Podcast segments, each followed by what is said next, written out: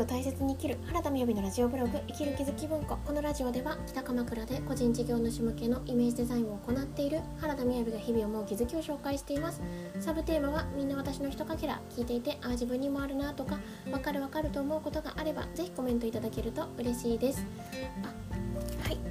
えー今日のタイトルはえー被害者意識から外れた経験というタイトルでお話ししたいと思います。まずはじめに12分近況報告ですが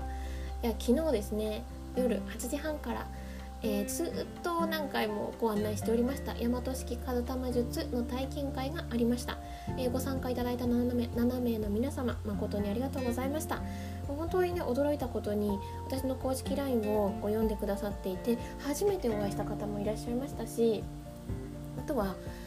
やっぱり引き続きこの音声とかを聞いてくださって興味を持ってくださった方もいらして嬉しいなと思いました。であの余談ですけれども昨日ご参加くださった方がですね私のこのラジオのあの声がとてもいいって褒めてくださって嬉しいって思いましたね。いや何かというとね前も話したかもしれないですけど私自分の声大嫌いだったですよ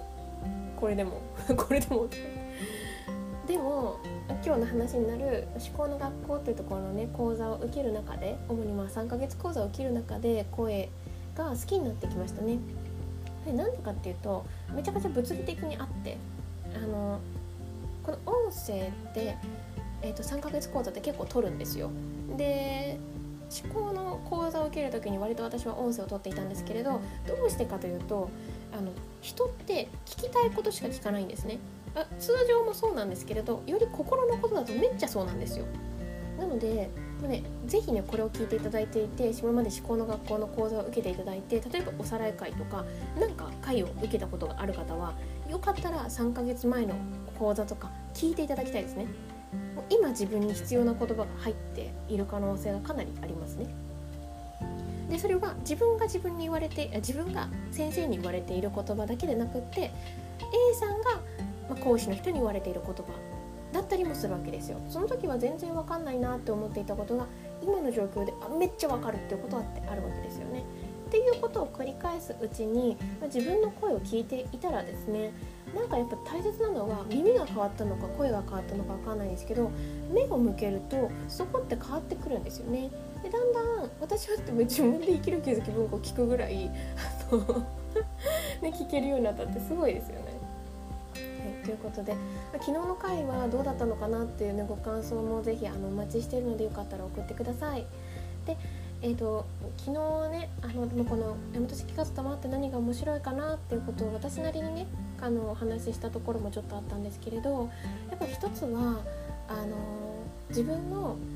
うん生まれ持ったキャラクターを知るっていうことは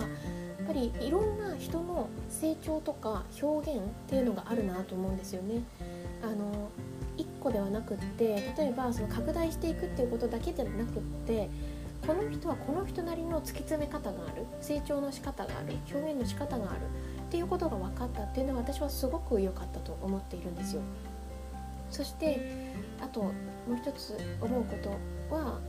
うーんなんかなんて言うんですかね結局私やっぱ選んできたんだよねっていう風なところがあの腑に落ちる部分もたくさんあると思うんですよね。うん、であとあの昨日話もありましたけど人ってとってもきっと勘違いをしているっていうこともすごく思うようになりました。あの例えばねパートナーシップ関係とかで私絶対大切にされてないわこの人にって思っていてもねあのめちゃめちゃ白黒はっきりつけたい私となんかそうではないっていう考え方のこう思考とかを見たりするとあそういう考え方があってそこを大事に思ってるんだって思うと大事に思ってることは同じだったりするわけですよね。でもそれをこんなに違うなんて思ってないから分かんないこともたくさんあると思うんですよ。これがね私は思考を思いながら大和式かたまっていうところがまた面白いなって思っている理由でもあります。で今日のタイトルは何かというと思考の話になります。私があの思考の学校というところで3ヶ月講習をしているのもあるんですがあの、ね、この前今の2期の受講生さんに私が思考の学校に興味を持った大きな理由って1回目の3ヶ月講座この3ヶ月の伴奏の講座で私がずっと根に持っていた手術の経験事故の経験病気の経験を本当に自分が作ったってめちゃ心から腑に落ちたんですよね。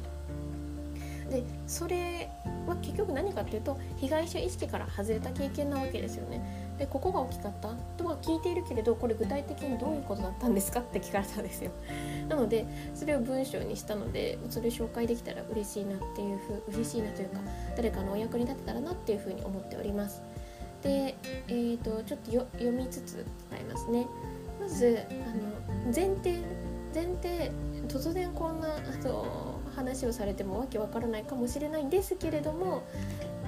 基本これをあの知っていただけたらなと思うのは、まあ、ここで見ている考え方って思考が先現実が後100%例外なくですよっていうところですね。で私たちは愛情の勘違いをしているというところが前提です。親両親に十分な愛があって今ここにいるんですけれど私たちはあの愛情の勘違いによってない足りないっていう経験を作り出し続けてきたということですね。っていうところから見ていくんですが、えー、私は12歳の時に事故に遭いました。でこの事故っていうのは交通事故とかではなくって、えーと、幼なじみが投げた石が目に当たるという事故でしたね。まあ本当当時はその外傷としても結構やばかったのでで、まあ、ぶつかったわけなんですけれどもそこからね3回手術をしています、え、12歳14歳そして18歳ですかね。でこの8約8年間ので入退院があって目ってねしかも私網膜網膜剥離だったんですけどあの経過がすごいんですね。絶対安静の期間って結構しっかりあるんですよ。なんかほんと1年レベルであるんですよね。ででこのじゃあ、えーと、3回の手術8年間の入退院の経験と経過を見る安静生活の期間を作った根本っていうのはあら謝れよっていうのが本音だったなと思ったんですよね。でこのあねどういうことかというと私は相手に謝れよっていうことを思ってたわけですよ。でもねこれ思考が現実化してるって考えるとしたら私は謝れよっていう言いたい経験を作りたかったってことなんですね。だから謝らない同級生を作ってそして2回目の手術になっても縁は切れず同じ部活に入っていながら私があの病気でもう一回戻っていくところを結局見せるという謝り続けるよっていうこうそういうふうに見せ続ける状態を作っていたわけなんですよ。でこれにね気づいたっていうのはあの最初の2ヶ月でねこの徹底的に本音ワークってやっていくんですね。ででも私全然怒りって分かんなかったんですよね。私怒ってるなんてね1年に1回あるかないか分かんないわってぐらい怒ってないと思ったんですけど結構怒ってたってやつですね。でこれねもう調査にめっちゃ多いですけどこれ分からないから病気やっちゃうんですよ。ででようやくこうマリが私のなりのこう怒り方っていうのが分かってきてじゃあ本音ワークっていうのをましていったんですけれどもでこの言葉、えーと、と同級生に一番言いたい言葉って謝れよってことを言いたかったんだっていうことを思ったんですよ。でこれってあの今ね前提として2ヶ月間骨箱をしてたからっていうね前提があるのがなかなか伝えづらいんですけれどもそそうねあの同級生一番言いたい言葉はこれだなって分かった時にこれを同時に私母に言いたかったんだって特に母に言いたかったんだって気づいたんですよね多分長女な私はね両親から浴びるように愛を注がれたと思うんですよ。今ね妹真ん中の妹が長女が生まれているんですけれどで、ね、見てねっていうアプリで、ね、見れますけれども浴びるように愛されてますよね。でその愛されて当然っていう気持ちがめっちゃあったと思うんですね。で私たちって妹が生まれたり弟が生まれたり2番目が生まれた時の経験をまあ当たり前だよねしょうがないよねって思ってるかもしれないですけれど実は子供の時の感情っていうのは今の約6倍と言われてます感じ方で言うと100倍違うって言われてるんですよね。っていうと妹が生まれてお母さんが妹に対してなんかこう面倒を見ているのシーンを見た時の衝撃っていうのは旦那さんの浮気現場を目撃したぐらいトラウマなんですよ。でこの妹が思うよう妹が生まれて思うように愛されなかった愛の勘違いっていうのを、まあ、プライドがねもう高すぎなんですよ。私をこんな情けない気持ちにさせて寂しい気持ちにさせて謝れよって怒っていた。って思ったらこれねやってたから分かるんですけど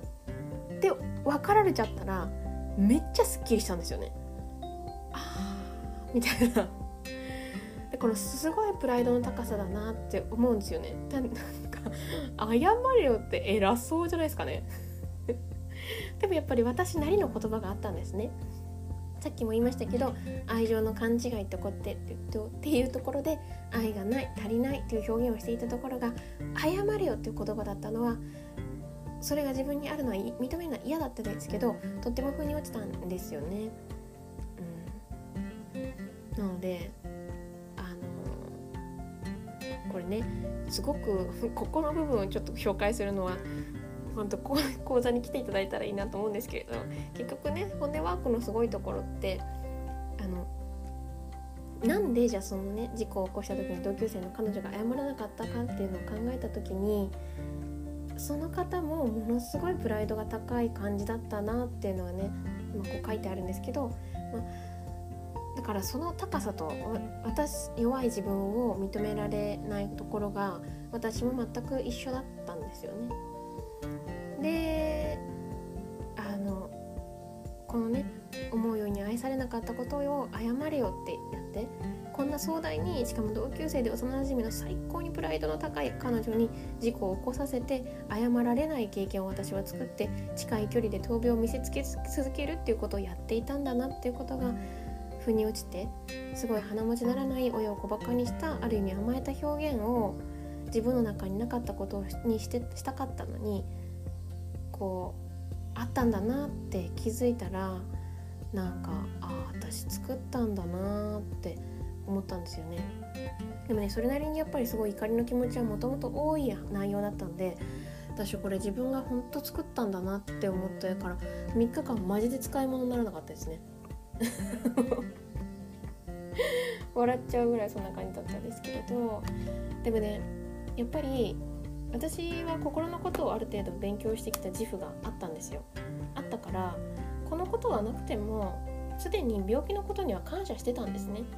234歳の時にはそのおかげで出会えた人っていうのがこの経験があって私は拒食症っていうのも経験するんですけれどそれがあったから高校をと出てこういうあの取り組みをに参加し始めてそこからのご縁があって今があるとかそこからの縁があって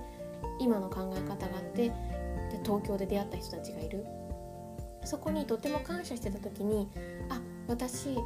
あの石をぶつけてきた同級生に感謝する日が来るな。今は良かったなぐらいだけど心から良かったなって思う日が来るなって思ってたんですよね。でもねそれって感覚としては許すもしくは学びになったっていう感じなんですよ。そこは後にそうなっていったら自分の資産になっていきますけれど私がそのねあの心の学びをしたことの許しの経験とか学びになったっていう感覚と今のこれがどう違うかっていうと悪者がいないっていうところですね。私を含めて。やっぱねどこかに悪者がいてそこからその人がしょうがないけど私は学びになったとかそれはまだどこかに悪人がいる世界なんですよね。そうではなくって本当に自分が作ったと思ったら、まあ、笑っちゃう出来事ですねもはやね。そう。っていうことが起きたら本当にどんどんエネルギッシュになるなと思いますね。あの私は病気が再発にならないって言った時にもうすでにかなりアグレッシブに動いてましたけれどもやっぱりね誰かをどこかで恨んでいるっていうのはとってもエネルギーを浪費する。なので同じようにねこう絶対に許せないなっていう気持ちがある方がいらっしゃればそれは本当にあの、ね、一緒に見ていってで本音ワークを積み重ねてそしてあ自分が作ったんだなって思ってそこからはすいすい自分が得たいものを得ていくっていう未来を一緒に作れたらいいんじゃないかなと思っております。ということで今日はえーと、被害者意識を外れていくた経験というタイトルでお話しさせていただきました。今日も聞いていただいてありがとうございます。それではバイバーイ。